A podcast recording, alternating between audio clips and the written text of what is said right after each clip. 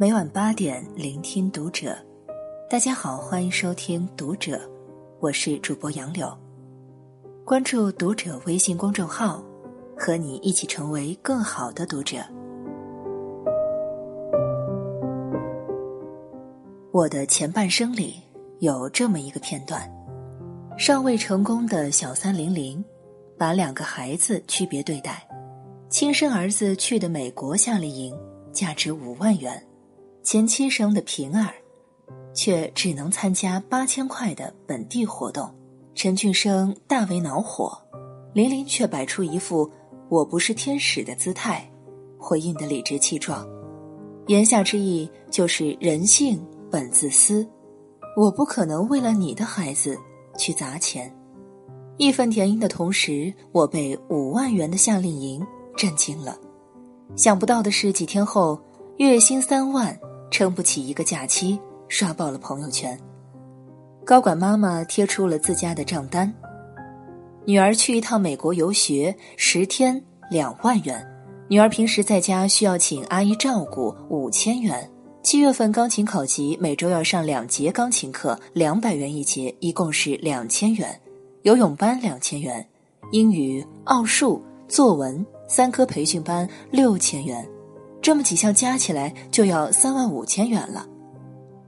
另外一位妈妈晒出的是全年补课账单：英语一点二万元，逻辑数学一点四万元，舞蹈七千元，看图说话一点一万元，绘画六千元，一年的各类补课费高达五万元。这位妈妈感慨。养的不是孩子，是台碎钞机。不计一切的为孩子花钱，这是许多家庭的共识和意愿，因为孩子身上承载着整个家庭的未来，砸出去的钱是长远的投资，意味着丰硕的回报。为人父母，谁不是鞠躬尽瘁，死而后已？毕竟，再穷不能穷教育，再苦不能苦孩子。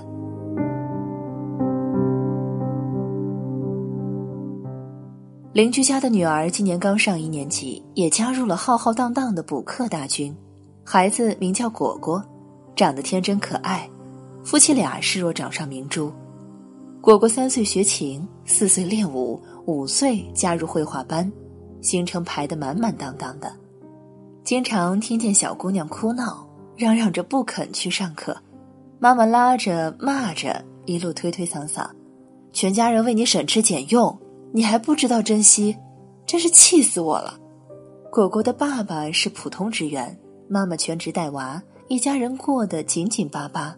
偶尔在路上遇见果果妈，会对我抱怨：“你看我这皮肤呀，干的要死了，但我舍不得花钱呀，只能随便抹点大宝完事儿。”可当我劝他对自己好一点时，他又把头摇得像个拨浪鼓：“不行的呀。”培养孩子才是头等大事，一面说一面叹气，三十岁出头的脸上已略显疲态。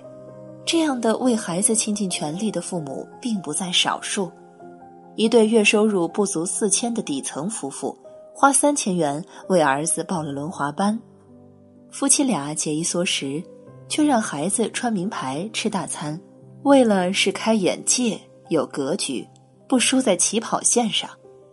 可恕我直言，牺牲全家的生活质量为代价换来的见识，并不见得是成长的最佳营养品。在这种环境下长大的孩子，容易生出唯我独尊的错觉，长成所求无度的自私自利者。面对超出能力的给予，付出方和接受方都不会太轻松。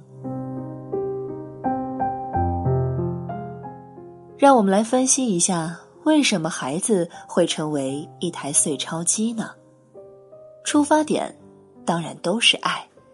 天底下的父母都恨不得捧出自己的一颗心，给孩子吃最营养、美味的食物，穿最精致华丽的衣裳，接受最先进科学的教育。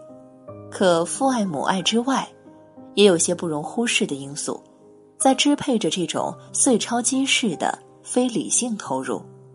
第一，对阶层固化的恐慌，寒门难再出贵子，已经成为无数普通家庭的魔咒。教育就是拼爹拼妈，已成为整个社会的共识。下一代的竞争通常被解读为父母的格局、认知与财力的比拼。渴望孩子打破阶级壁垒的父母们，不得不孤注一掷，倾举家之力去买一个不一定实现的未来。第二，富养的社会舆论宣传。今年兴起的欧美游学，打的是拓展孩子眼界的口号，与富养孩子的舆论导向相契合，故而大受追捧。在家庭条件足以承担的情况下，出国长见识是好的。然而，总有不顾自身情况的盲目富养，把这个寓意丰富的词汇简单理解为花钱，花很多很多的钱。第三，人云亦云的从众攀比心理，偶尔陪着表姐接外甥，幼儿园门口讨论着的都是上了什么兴趣班，花了多少钱。他们认为花钱多少与亲子质量直接挂钩，在这样群体的情绪煽动中，父母便不知不觉的失去了理性分析问题的能力，陷入盲从和攀比的状态。正如乌合之众所言。影响民众想象力的，并不是事实本身，而是他们发生和引起注意的方式。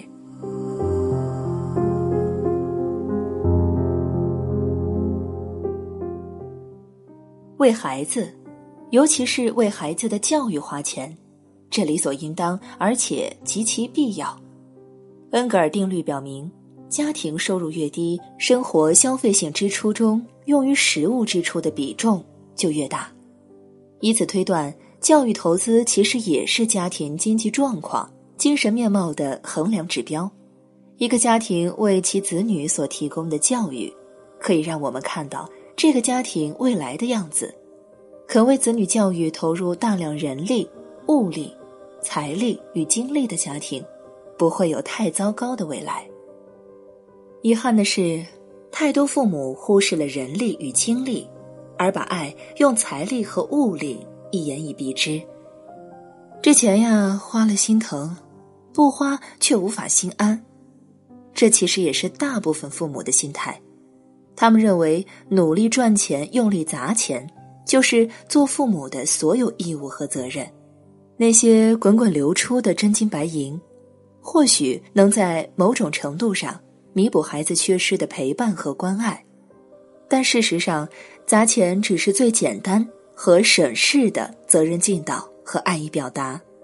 毕竟世上有太多金钱无法买到的东西，比如成长中的浮光掠影，比如真正的优质教育。